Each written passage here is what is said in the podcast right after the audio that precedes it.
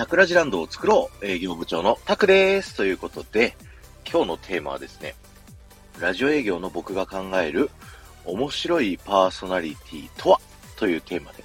お話しさせていただきたいと思います。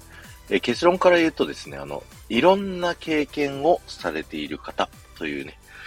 えー、ことなんですけれども、ラジオパーソナリティって皆さんあの、なりたいですよね。なりたいですよねっていう、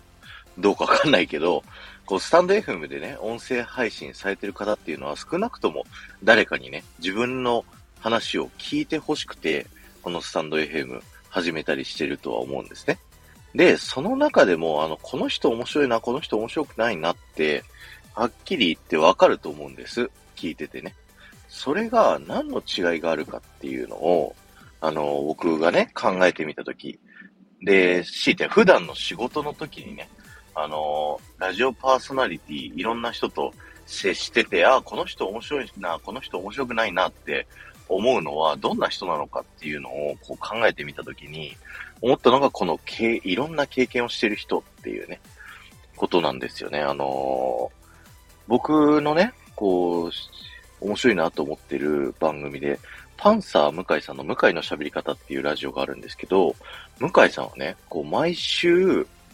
火曜日夜10時からね、CBC ラジオってところで、えー、ラジオ番組やってるんですけど、1時間フリートークパートがあるんですよ。毎週ですよ。で、それを毎週喋るために、もうね、すごいいろんな経験をしに行っている。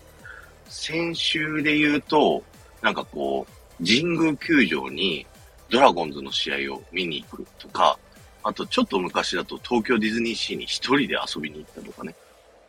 そういった感じで、えー、フリートークを作るためにいろいろな経験をされているっていうのがありつつ、で、僕がね、こういろんな営業をしてですね、いろんな人の番組を立ち上げていってるんですけど、やっぱリスナーさんから受け入れられる人って、なんかそのラジオの道で極めた人というよりも、なんかに長けてる人が、えー、ラジオをツールとして発信、発信ツールとして使って喋っている人っていうのが非常に多くてですね、えー、このラジオでも喋った LGBTQ の、あの、ドラッグクイーンのね、ライラさんであったりだとか、あとは、あの、お坊さん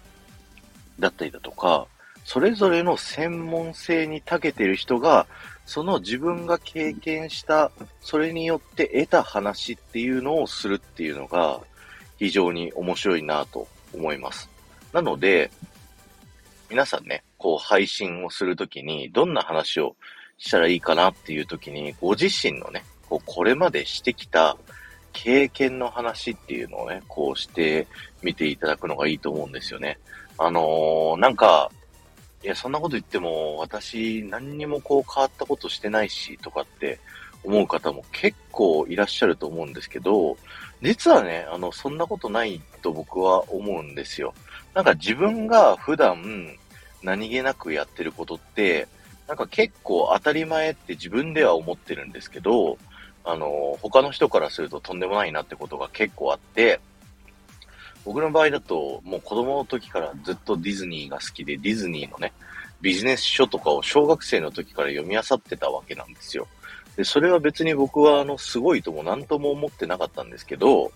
まあ大学ぐらいからね、それをこう表に出すようにこうしてったらですね、